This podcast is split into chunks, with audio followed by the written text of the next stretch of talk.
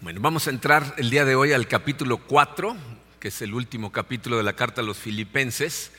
Pero eh, miren, el, versículo número 1 del capítulo 4 es en realidad la culminación de la idea que Pablo venía desarrollando en el capítulo número 3. ¿Recuerdan lo que vimos la semana pasada?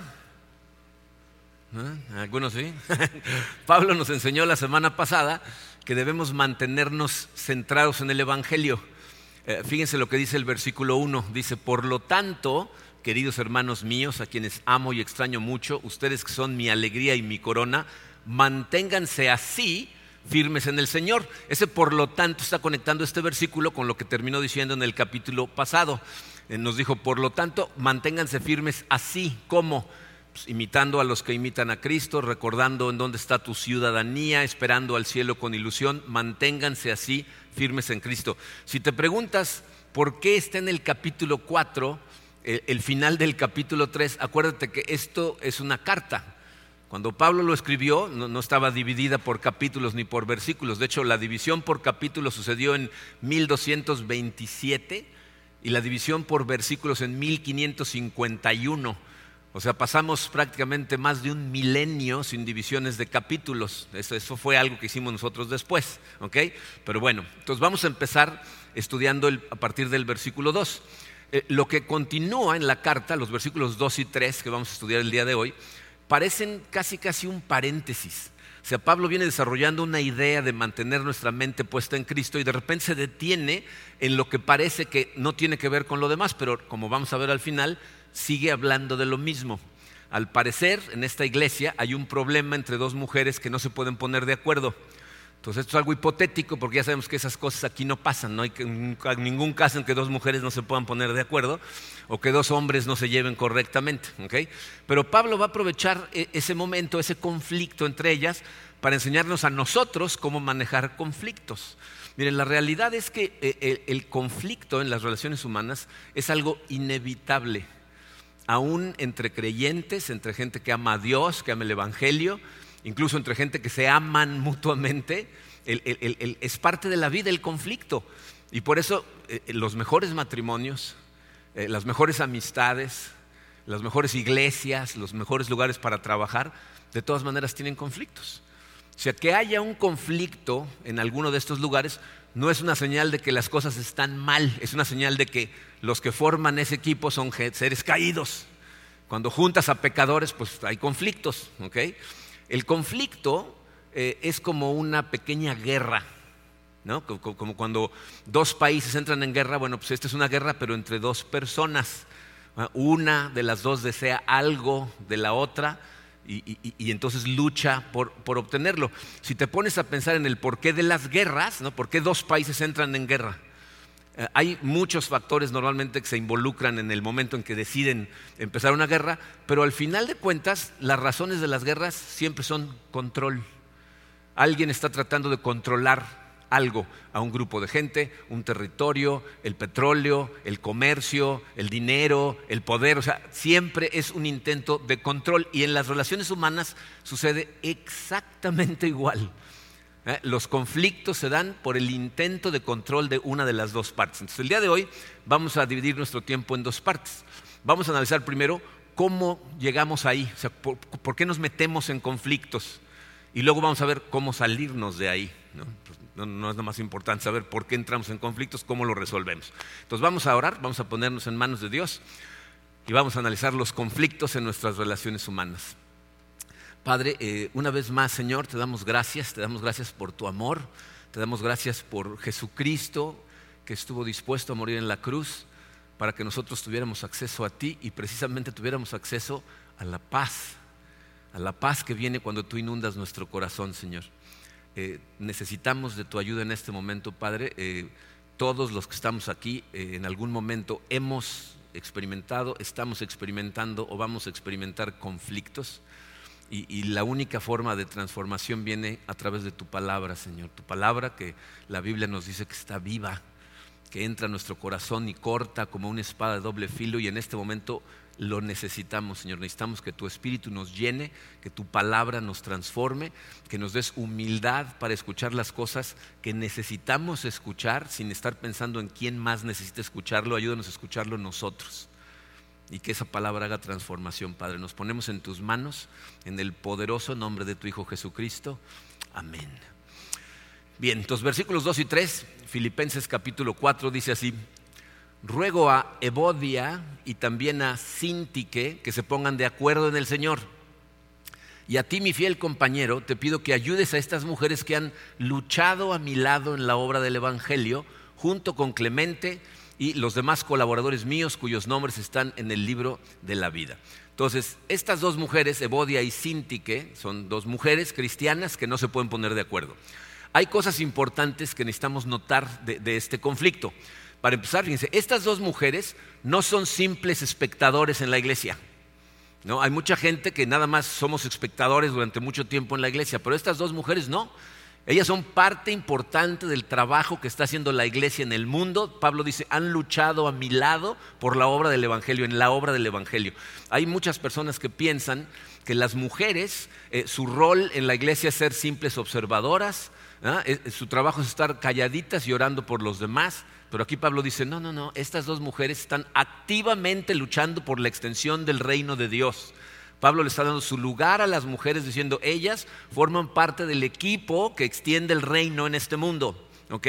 Pero precisamente por eso es importante notar este conflicto, porque estas dos mujeres que no son espectadoras, que no son nuevas creyentes, que conocen y aman el Evangelio, están luchando en la obra del Evangelio, también están luchando entre ellas. ¿No? Entonces, eh, eh, necesitamos poner atención porque aún la gente que está luchando supuestamente por las mismas cosas, luego de repente voltean la batería y empiezan a luchar entre ellos. ¿no? me parece muy interesante que Pablo no nos dice cuál es el problema, y, eso me da mucho gusto porque significa que lo que vamos a aprender se aplica a cualquier conflicto, no a uno en particular, sino a todos los conflictos. Lo que Pablo está diciendo es, si son hermanas en Cristo, deberían de poder ponerse de acuerdo.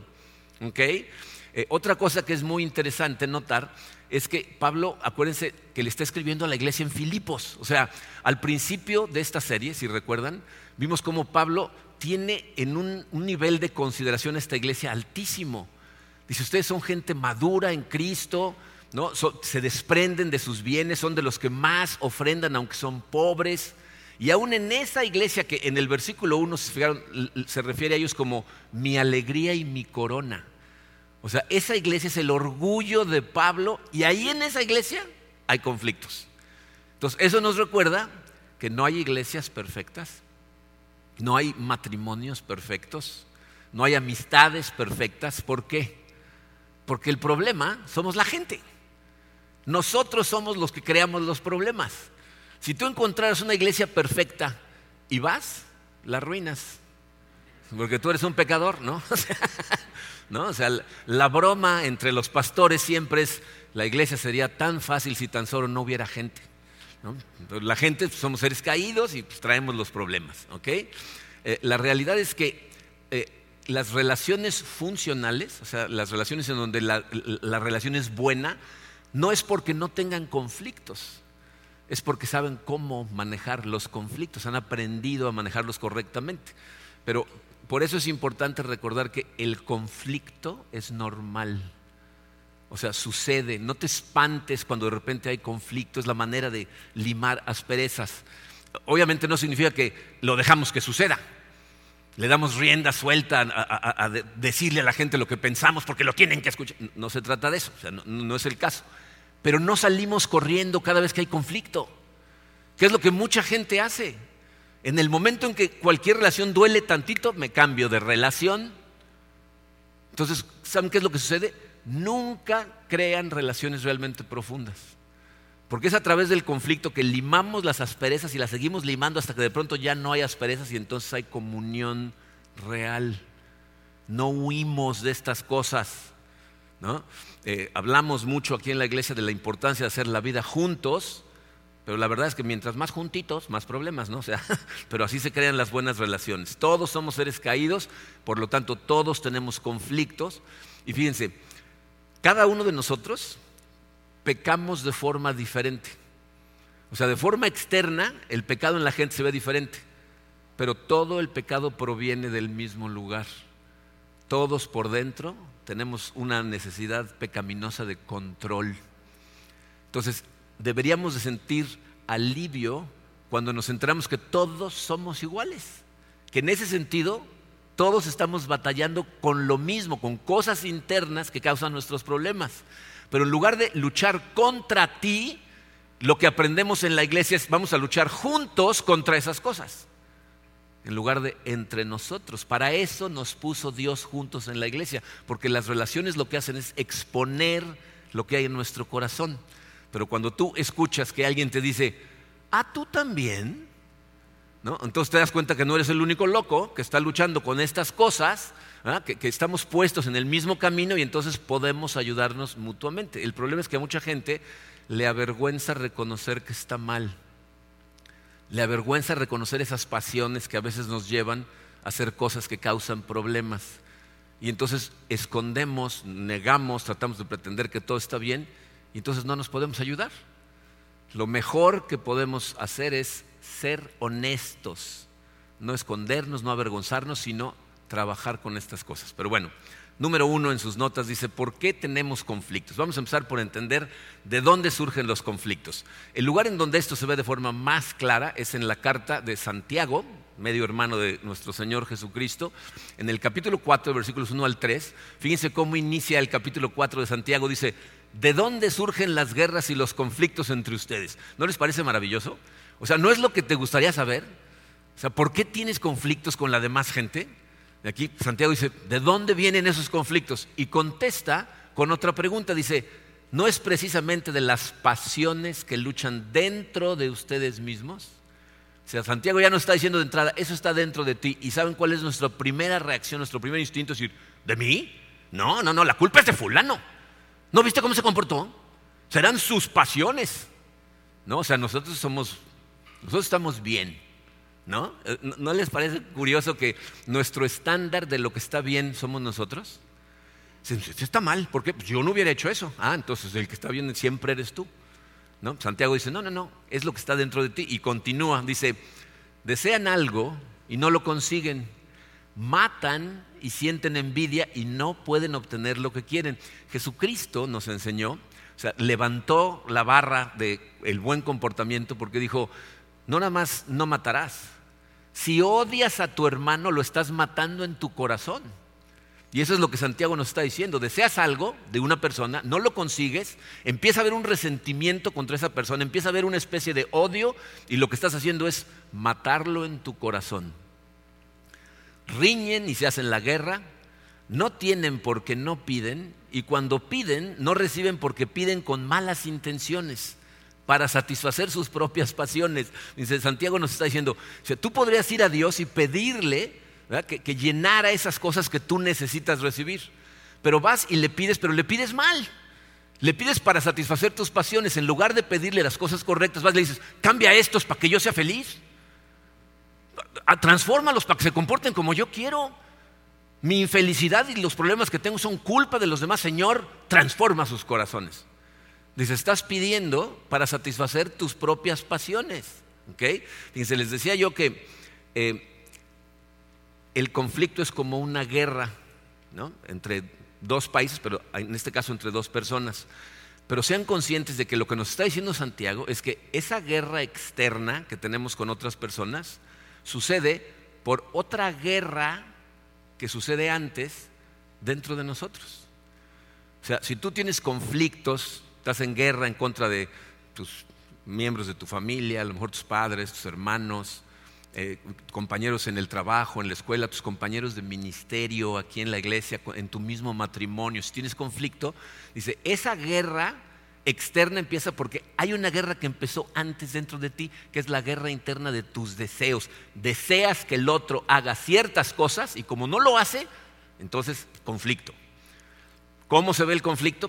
Pues, hay, diferentes tipos, ¿no? La gente somos diferentes. A lo mejor tú no eres de los que eh, eh, el conflicto se ve activo, ¿no? Insultos, gritos, ¿no? Intimidación física. A lo mejor tú eres uno de esos. O, a lo mejor eres de los que son pasivos para agredir, ¿no? No, está bien, no. No, no, no, no estoy enojado, no te preocupes. ¿No? ¿No? Pasivo, ya verás, ¿no? O a lo mejor eres de los que te burlas, ¿no? que piensas que la ironía es un don espiritual, ¿no? y entonces te la pasas irónicamente burlándote de la persona con la que tienes el conflicto, o a lo mejor dejas de darles palabras de aliento que antes les dabas, o de repente te comportas totalmente frío o fría con esa persona. ¿Qué tal, días? Hola. O sea, hay diferentes formas, ¿no? Son diferentes estrategias de hacer la guerra. Y pues cada uno tenemos nuestros, nuestros métodos, pero la cosa es que peleamos. Y la fuente, nos dice Santiago, son tu pasión interna por controlar. Fíjate, tienes deseos, a lo mejor deseas que te amen de cierta manera, que te den afecto de cierta manera, que te den reconocimiento, que te hagan sentir importante de alguna manera, que te den esas cosas que tú crees que tienes derecho. ¿no? tienen que hacer estas cosas por ti. Y, si lo piensas, fíjate, estas cosas ni siquiera son cosas negativas, ¿no? O sea, Dios nos diseñó para querer sentirnos amados. Tenemos hambre de ser amados, de ser respetados, de que nos traten, que nos hagan sentir importantes. No tiene nada de malo eso. El problema es cuando se convierte en una demanda que tú le pones a otra persona y la persona no cumple con esa demanda y entonces hay un conflicto. A lo mejor te molesta, quieres ser percibido de cierta manera, ¿no? O, a lo mejor hay gente que quiere paz en su casa, pero paz como ellos quieren. Y si no hay paz como ellos quieren, hacen guerra, ¿no? O sea, e, es una cosa muy curiosa, ¿no? A lo mejor quieres estabilidad económica y, y no se puede, está fuera de tu control, entonces conflicto. Pueden ser tantas cosas, pero bueno, al final del día quiero que entiendas una cosa. Querer controlar esas cosas es querer ser Dios. Solo Dios tiene control sobre todas las cosas. Nosotros no tenemos ese control. Pensar que tienes control sobre esas cosas es una ilusión. Algunas personas verdaderamente piensan que pueden controlar su casa, la forma en que son amados, tratados, percibidos, pero es un deseo por ser Dios. Y, si lo analizas, fíjate, el, deseo de ser Dios fue el primer pecado que sucedió en el universo. Lucifer, el ángel más hermoso que Dios había creado, quería ser Dios. Y entró en conflicto con Dios y terminó expulsado del cielo. Adán y Eva, el primer pecado que sucedió en el mundo fue un deseo de ser Dios. Pensaron que si comían de la fruta serían como Dios y entraron en conflicto con Dios y luego en conflicto entre ellos. Fue culpa de esta mujer que tú me diste, yo aquí estaba muy tranquilito, ¿no? Y entonces empezó el conflicto y terminaron expulsados del paraíso terrenal. Entonces, tenemos los seres humanos un deseo natural de querer ser Dios, de ser el rey de nuestro reino, y si nuestros súbditos no se alinean, que les corten la cabeza, ¿no? O sea, viene, viene el conflicto. La realidad es que este es un problema de corazón. Lo que hay en tu corazón reina en tu vida. La, Biblia dice que de tu corazón, de tu mente, surge el camino que sigue tu vida. Lo que somos dicta lo que hacemos. Lo cual significa que no es la gente, no son las circunstancias. Nadie te puede obligar a que le grites. Tus hijos no te pueden forzar a perder el control. Las circunstancias no te pueden hacer enojar. Las circunstancias y la gente, todo lo que hacen es añadirle combustible al fuego que ya traes adentro. Pero no son la causa. Lo, complican, ¿no? Hacen las cosas más difíciles, pero el fuego ya lo traes adentro. Entonces, lo primero que tiene que suceder es que aceptes la responsabilidad del fuego que ya traes adentro. Y por favor, no caigas en la trampa de pensar que la culpa siempre es del otro. El comportamiento más natural de la, caída del hombre es culpar a alguien. Yo eh, estudié ingeniería cibernética, que es asuntos de computación, y el, chiste que nos decían los profesores de repente nos decían, eh, ya inventaron una computadora que es casi humana. nosotros decíamos, ¿cómo casi humana? ¿Genera pensamientos? ¿No? ¿Resuelve problemas emocionales? No, no, no, pero cuando se equivoca le echa la culpa a la computadora de al lado. ¿no? O sea, casi humana. ¿no? O sea, te vas a dar cuenta que en todos tus conflictos siempre va a haber alguien a quien le puedes echar la culpa. Siempre. Pero si no aceptas la responsabilidad del fuego que traes adentro, no vas a poder tener relaciones humanas sanas nunca. Porque el problema es un problema de corazón. Y tu corazón lo llevas a todas tus relaciones, a todas tus circunstancias, con todas las personas con las que interactúas. Tu corazón es lo que dicta. La contribución más grande que haces tú a todas tus relaciones es quién eres, qué tipo de persona eres. Entonces, si el problema es de corazón y tú sigues echando la culpa a los demás, pues siempre vas a tener problemas. Mañana puedes huir, ¿no? De las relaciones. Pero luego va a ser otra persona, otra, otra circunstancia, otra situación. Si queremos solucionar nuestros conflictos, tenemos que ir al corazón. Y, y escúchenme, por favor, sobre todo los que de veras batallan con este asunto de control. La solución nunca es tratar de lograr a través de presión que el otro te dé un poquito más de lo que quieres. Porque hay veces que la gente eso piensa, es que si tan solo hiciera esto, ¿no? un poquito más de, un poquito más de comprensión, un poquito y las otras personas se sienten tan presionadas que dicen, bueno, ok, se lo voy a dar como quiere. Si piensas que esa es la solución, te vas a dar cuenta de una cosa, que alguien te dé un poquito más de lo que quieres va a adormecer el problema por un ratito, pero sigue ahí. Y eso va a despertar después por otra situación y el conflicto va a seguir exactamente igual. Tratar de darle un poquito más de lo que quieres como ponerle curitas a un brazo roto. No resuelve el problema. Em, encontré una cita, tristemente es anónima, no sé quién la escribió, pero fíjense la sabiduría que lleva. Dice, nuestra principal problemática como seres humanos no es el dolor y el sufrimiento, sino el objeto de nuestra adoración lo que adoras dicta cómo respondes ante el dolor y el sufrimiento. nuestro problema no es la gente, no son las circunstancias, no es el dolor, no es el sufrimiento, es qué es lo más importante para ti en tu corazón, porque eso es lo que va a dictar cómo enfrentas esas cosas. No dice lo que adoras va a hacer que desaparezca el sufrimiento, ¿no? pero va a dictar cómo lo manejas.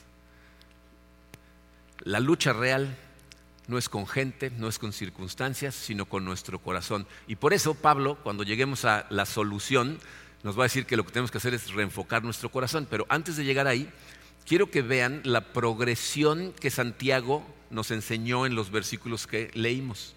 Les puse esa progresión en su programa porque quiero que la tengan ahí escrita. La voy a leer de corridito y luego les voy a dar un ejemplo. Pero Santiago básicamente lo que nos dijo que sucede es esto. Esto empieza con un deseo que se convierte en una demanda, que luego pasa a ser una necesidad, luego creamos una expectativa en otra persona que no va a poder cumplir y nos desilusiona y entonces los castigamos. El problema es que buscamos nuestra satisfacción en otras personas. O sea, queremos que las otras personas sean nuestro salvador, que me salve de sentirme solo, de sentirme no amado, de sentirme ignorado, cosas que solamente Dios puede satisfacer realmente. Temporalmente hay cosas que lo pueden satisfacer, pero el único que lo puede satisfacer realmente es Dios. Entonces, a esa progresión le puedes poner el deseo que quieras y seguir la progresión y vas a ver lo que sucede. ¿No? Puedes pensar en, el amor que quieres recibir o la forma en que quieres ser amado, en, el respeto que quieres de la gente, en la atención, en lo que tú quieras. Empieza con un deseo. Ay, yo quisiera que me amara de esta manera, que, que me escuchara, que me pusiera atención, que es un deseo. Pero luego pasa a demanda. Yo merezco ser amado de esta manera. ¿No? O sea, e, es algo que yo merezco y esta persona no me lo está dando, entonces se convierte en una necesidad. No puedo seguir en esta relación si no me va a amar de esa manera. Si no me va a poner atención, si nunca me escucha, esto no puede continuar. Y entonces creo una expectativa. Ahí estoy esperando que cumpla. O sea, le estoy poniendo el lugar de Dios en mi vida, que llene esos lugares en mi corazón que no se están llenando. Y como no va a poder satisfacerlos porque no es Dios, viene una desilusión, me enojo Y después del enojo viene el castigo, entonces empieza el conflicto. De acuerdo al tipo de persona que seas, activa, pasiva, escondidas, con burlas, lo que sea, pero vienen las acciones. Tú eres lo que se interpone entre lo que necesito y yo. Así es de que voy a luchar por estas cosas. Ahora, vamos a irnos a un nivel todavía más profundo. El problema central, cuando empiezas a tener este conflicto, si tú te llamas a ti mismo cristiano, especialmente, ¿eh? tu problema es que estás dudando de la soberanía y del amor de Dios. O sea, o no crees que Dios realmente está en control de todas las situaciones, o crees eso, pero no crees que Dios es bueno, porque no te está dando lo que tú quieres recibir a través de estas personas. Y cuando llegas a dudar de Dios de esa manera, entonces dices, el encargado de conseguir esto soy yo. Ya que Dios no lo va a hacer, entonces me convierto en mi propio Dios. Y así, sin darse cuenta, empieza la rebelión contra Dios en la vida de un montón de personas. No me gusta como reinas, así es de que voy a tratar de reinar yo. No me das lo que necesito, yo voy a luchar por estas cosas yo. Y por eso tenemos a gente cristiana, gente que conoce la Biblia, que entiende el Evangelio de Cristo, que empiezan a comportarse como si no tuvieran a Dios. O sea, empiezan a hacer y a decir cosas que van totalmente en contra de lo que la Biblia nos enseña. Empezamos nuestro propio reino, ahí es en donde empiezan los conflictos, porque llegamos a pensar que tenemos el derecho de actuar aunque sea de forma equivocada para tratar de lograr lo que queremos. Y no funciona. el, el, pensar que tienes control es una ilusión y normalmente cuando la ilusión de control se rompe y desaparece, Ahí es cuando la gente se vuelca a cosas que piensa que sí puede controlar. O que siente que ahí está teniendo cierto control. ¿no? Por ejemplo, mucha de la, bulimia, la anorexia, sucede en, casos de personas que sienten que no tienen control sobre nada y lo único que pueden controlar es lo que comen o no comen. Y entonces acuden a esas cosas. Hay gente que como su mundo está fuera de control, entonces dicen, no, necesito anestesiarme y entonces alcohol, drogas, hombres y mujeres que su pareja no, no, se comporta como ellos quieren que se comporte y entonces se vuelcan a la pornografía porque eso es totalmente controlable. Yo controlo lo que veo cuando yo quiero. Algunos al adulterio. Esta persona sí me escucha si me respeta, me hace sentir importante y amado.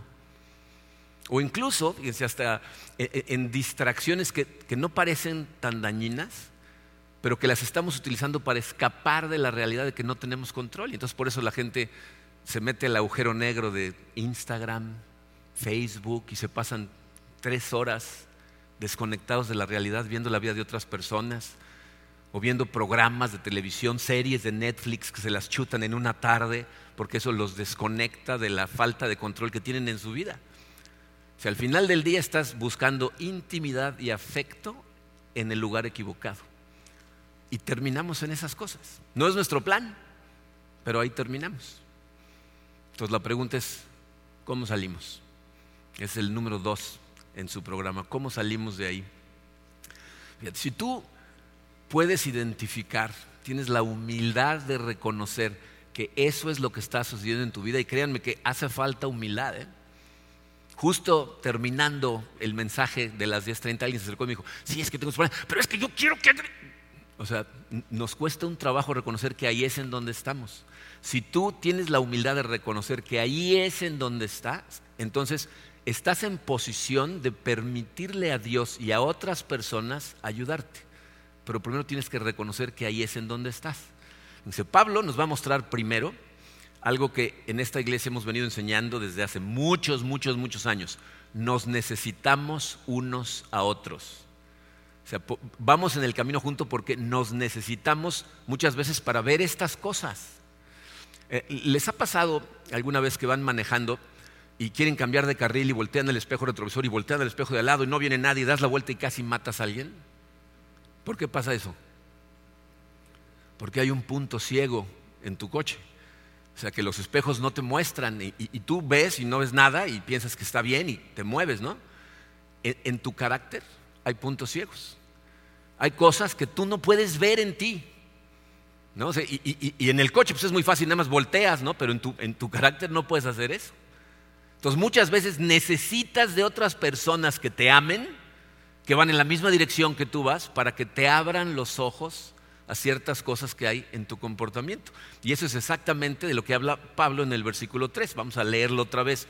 Le dice, y a ti, mi fiel compañero, y nada más como paréntesis, no tenemos idea de quién es su fiel compañero. La carta está escrita a los filipenses. Lean los primeros tres capítulos otra vez y van a ver cómo no hay el nombre de ningún. Hay muchas especulaciones, pero no sabemos quién es. Dice, y a ti, mi fiel compañero, te pido que ayudes a estas mujeres que han luchado a mi lado en la obra del Evangelio. O sea, necesitan ayuda. Miren, la Biblia nos enseña que nosotros como hermanos y hermanas en Cristo deberíamos de ser creadores de paz. Es decir, deberíamos de llevar paz a, las situaciones de conflicto que encontramos en el camino. El problema, Zig Ziglar eh, decía que la gente en este sentido se divide en dos. Dice, todos vamos cargando con una cubeta. Dice, pero hay un grupo de gente que cuando llega al fuego de un conflicto trae una cubeta de agua y echa su cubeta de agua y entonces calma las cosas. Dice, pero hay gente que camina con una cubeta llena de gasolina y cuando llega, y todo le sopla. ¿No? ¿Se han fijado? O sea, yo no sé por qué razón, desde aquí en la iglesia de repente tenemos conflictos en diferentes lugares y hay individuos que siempre salen en todos los conflictos. No los crean, pero ¿cómo ayudan a complicar las cosas? Cuando la Biblia nos dice que debemos hacer lo contrario, deberíamos ser contribuidores de paz. Deberíamos de aprender a ser mejores amigos, amar a los demás de forma correcta, resaltando lo mejor de cada uno en lugar de incrementar los conflictos con nuestra gasolina. Y es una cosa, miren, realmente, o sea, nos reímos porque pues, e, e, es, simpático cuando lo, pensamos de esta manera, pero ¿saben la cantidad de relaciones de amistad que hemos visto nosotros destrozadas aquí adentro de la iglesia? De gente que estaban haciendo la vida juntos y salían de aquí, comían, y ahora ni se hablan. Es algo muy común dentro de la iglesia y en familias y en lugares de trabajo. Nosotros deberíamos de ser mejores amigos, deberíamos ser pacificadores. Necesitamos ayudar. La pregunta es, ¿cómo podemos ayudar? Bueno, Pablo va a continuar a partir del versículo 4 enseñándonos qué es lo que podemos hacer. Voy a leer los, los versículos 4 al 9 y les voy a avisar de antemano para que los astutos observadores no me digan, ¿Qué pasó? Me voy a saltar dos versículos, ¿ok? Y les voy a decir por qué. En la Biblia hay pasajes que te ayudan a comprender cómo manejar diferentes situaciones de la vida con el mismo pasaje. Y este es un excelente ejemplo. Estos mismos versículos, añadiéndoles los versículos 6 y 7, nos van a servir la semana que entra para analizar un concepto totalmente diferente al de los conflictos. Entonces ahorita me lo voy a saltar porque quiero enfocarme en los conflictos. ¿okay? la semana que entra los vamos a estudiar. Ya sé que son los favoritos de mucha gente. Pero para el conflicto esto es lo que necesitamos.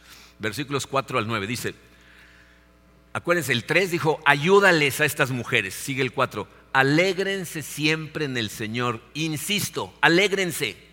Que su amabilidad sea evidente a todos. El Señor está cerca. Por último, hermanos, consideren bien todo lo verdadero todo lo respetable, todo lo justo, todo lo puro, todo lo amable, todo lo digno de admiración, en fin, todo lo que sea excelente o merezca elogio. Pongan en práctica lo que de mí han aprendido, recibido y oído y lo que han visto en mí y el Dios de paz estará con ustedes. Entonces, fíjense, tenemos estas dos mujeres que están teniendo un problema, Santiago ya nos dijo que la fuente de su problema son las pasiones que luchan dentro de ellas, pero Pablo nos dice, ustedes lo que tienen que hacer es ayudarles a restaurar la paz. ¿Cómo? Número uno, dice, alégrense en el Señor. ¿Entienden lo que está diciendo Pablo?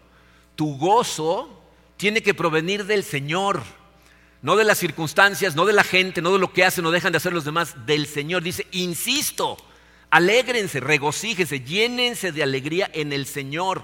Si tu gozo viene del Señor, entonces amar se va a convertir en una cosa muy natural para ti porque estás lleno de gozo. Dice que su amabilidad sea evidente, o sea, que sus acciones hacia la gente sean evidentes, que provienen del regocijo que reciben del Señor. ¿Y cómo podemos hacer eso? Enfoquen su mente en todo lo verdadero, en todo lo respetable, en todo lo justo, en todo lo puro, todo lo amable. Concéntrate en las cosas positivas de la gente, concéntrate en las cosas maravillosas, dignas de alabarse. Dice, y si hacen esto, el Dios de la paz, no nada más paz con ustedes, el Dios de la paz va a estar con nosotros. Miren, es muy interesante que Pablo no le dice a su fiel amigo, por favor amigo mío, resuélvele su problema. ¿Se fijaron que no le dice eso? ¿Alguna vez han tratado de resolverle los problemas a la gente? Es exhaustivo, no te hacen caso y de todas maneras siguen en problemas. Tú no puedes resolver los problemas de la gente. Pablo está diciendo, ayúdales. ¿Cómo? A cambiar su enfoque, que se enfoquen en las cosas del cielo, en las cosas positivas y que no se estén enfocando en lo que hace el de al lado. Entonces, si tú tienes conflictos, lo que Pablo te está diciendo a ti es, necesitas cambiar tu enfoque. ¿Qué significa eso? Tienes que reconocer, tú no eres Dios.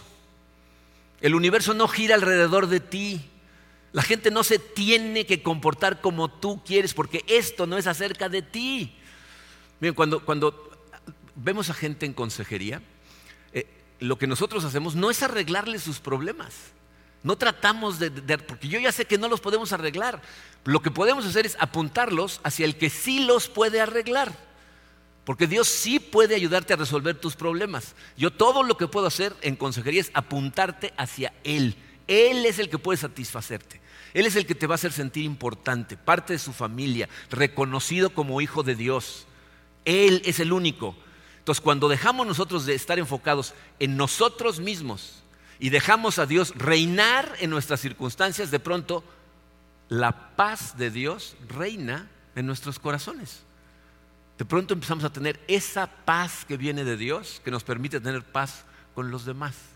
Bien, ¿saben qué es muy curioso? Yo me di cuenta a través de los años, en mis relaciones personales, ¿eh?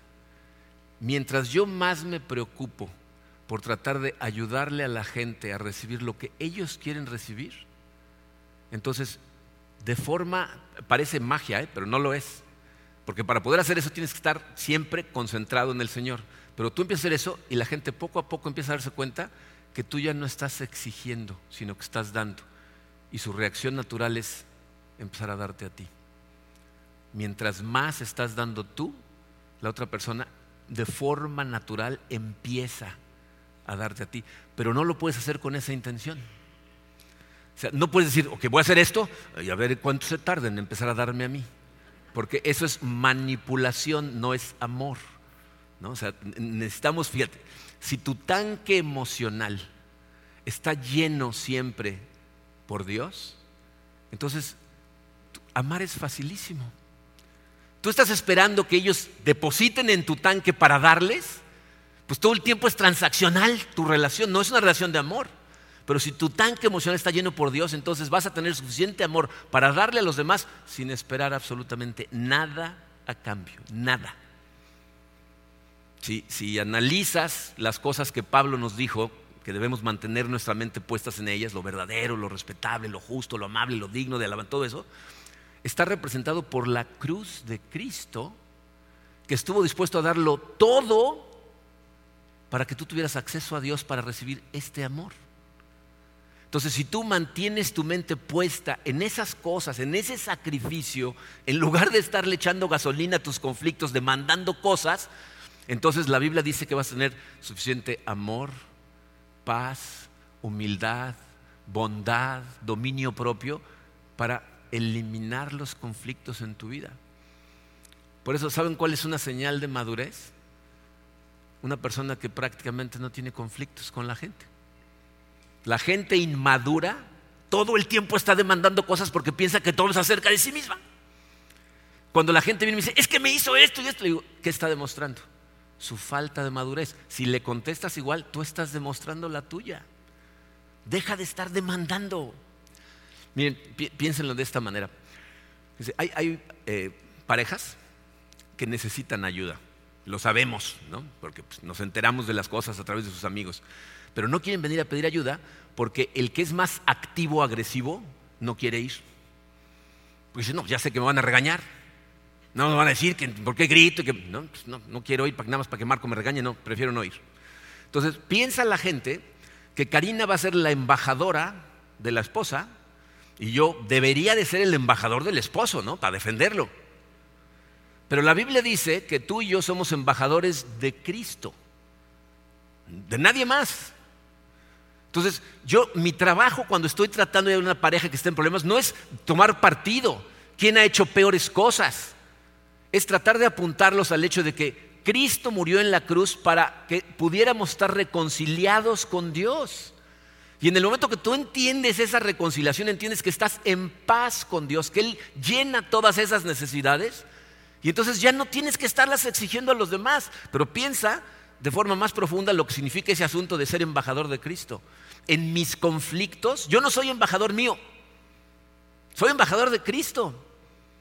Entonces yo no voy a luchar en mis conflictos por mis intereses, al que tengo que hacer ver bien es a Cristo porque lo represento en esta tierra. Del que recibo cosas es de Cristo.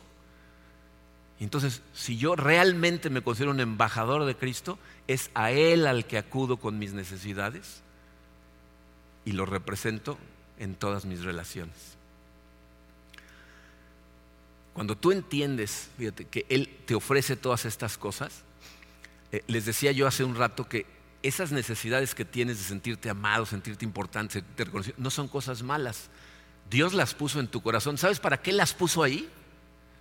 Para que lo buscaras. Porque Él es el único que las puede satisfacer. Entonces fíjense cómo Pablo está regresando a lo mismo. Mantén tu mente en el Señor. ¿Tienes conflictos? Mantén tu mente en el Señor. Dios puso esa necesidad en ti para que necesitaras de Él, no de la gente. Y lo que quieres es que a la gente la ames. Entonces necesitas recibir todo eso de Él para amar sin estar exigiendo cosas y tus conflictos poco a poco empiezan a desaparecer. Mientras más disfuncional es una persona, más difícil es amarla. Pero Jesucristo no nos dijo, amen a los funcionales. Nos dijo, ama a tu prójimo como a ti. Es más, nos dijo, ama a tus enemigos. Porque haciendo eso es cuando se convierten en tus amigos. Y si no quieren ellos, pues allá ellos. Pero deja de estar demandando cosas porque el único que se amarga eres tú. Acude a Dios. Él te llena. Vamos a orar. Padre, eh, te damos tantas gracias, Señor, por tu palabra que, que nos ilumina, que nos ayuda a entender tantas cosas, que nos confronta de forma fuerte. Palabra nos, nos, nos enseña que, que Jesucristo es el príncipe de paz. Y ese príncipe de paz tuvo que venir a morir en la cruz para resolver un conflicto que nosotros habíamos iniciado en rebelión contra ti tuvo que pagar como si Él es el que se hubiera revelado para que nosotros pudiéramos estar reconciliados contigo.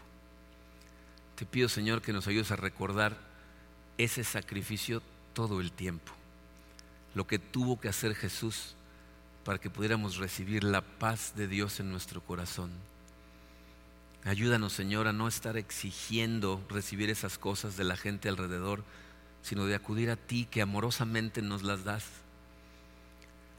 Ayúdanos, Señor, a bajarnos de tu trono, a recordar que no somos el rey de ningún reino, que todo lo que tenemos que hacer es ser tus embajadores, acudir a ti por lo que necesitamos y pasar el amor y la gracia que tú nos has dado gratuitamente.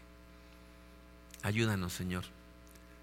Nos cuesta mucho trabajo ver estas cosas Así es de que ayúdanos y ayúdanos a ayudarnos unos a otros con amor.